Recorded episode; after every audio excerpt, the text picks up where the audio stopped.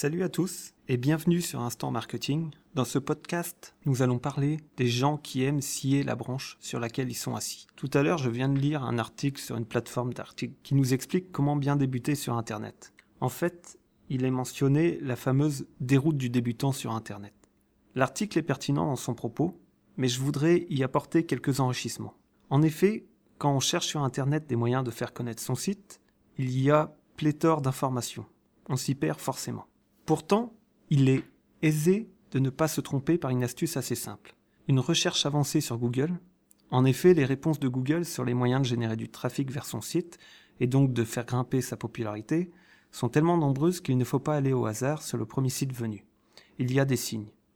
Le premier des signes à repérer est l'auteur de l'article que vous lisez, et qui vous vante les mérites à générer du trafic vers votre site. Avant de vous presser à cliquer sur le lien proposé, pensez plutôt à chercher sur Google avec comme critère de recherche le nom et le prénom de l'auteur. Les réponses vous indiqueront à qui vous avez affaire.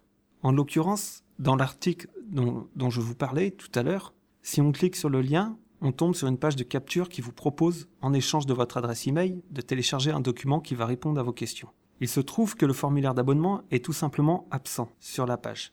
L'auteur nous envoie sur une page de capture de notre adresse email sans avoir mis sur la page le formulaire qui permet de le faire. Et quelle sera la réaction du lecteur? Il va considérer que l'auteur de cet article est tout simplement lui-même un débutant, qui fait n'importe quoi. Dommage pour lui car sa crédibilité, sa réputation et sa notoriété en prennent un sacré coup. Le deuxième signe maintenant. Quand vous êtes sur une page de capture, vous avez souvent un visuel qui vous montre le produit que vous vous apprêtez à télécharger en échange de votre adresse email. Regardez bien ce visuel, le nom de l'auteur doit y être mentionné, sinon il y a de fortes chances que vous ayez affaire à un produit d'affiliation. Dans ce cas, ne préfère-t-on pas s'adresser à Dieu plutôt qu'à ses saints? C'est l'auteur de l'ouvrage qui doit intéresser, pas le vendeur. En effet, l'auteur seul pourra apporter des réelles réponses à vos questionnements. Pensez-y pour la prochaine fois. Alors voilà, je vous remercie pour votre écoute sur ce podcast et je vous dis à la prochaine. Salut tout le monde.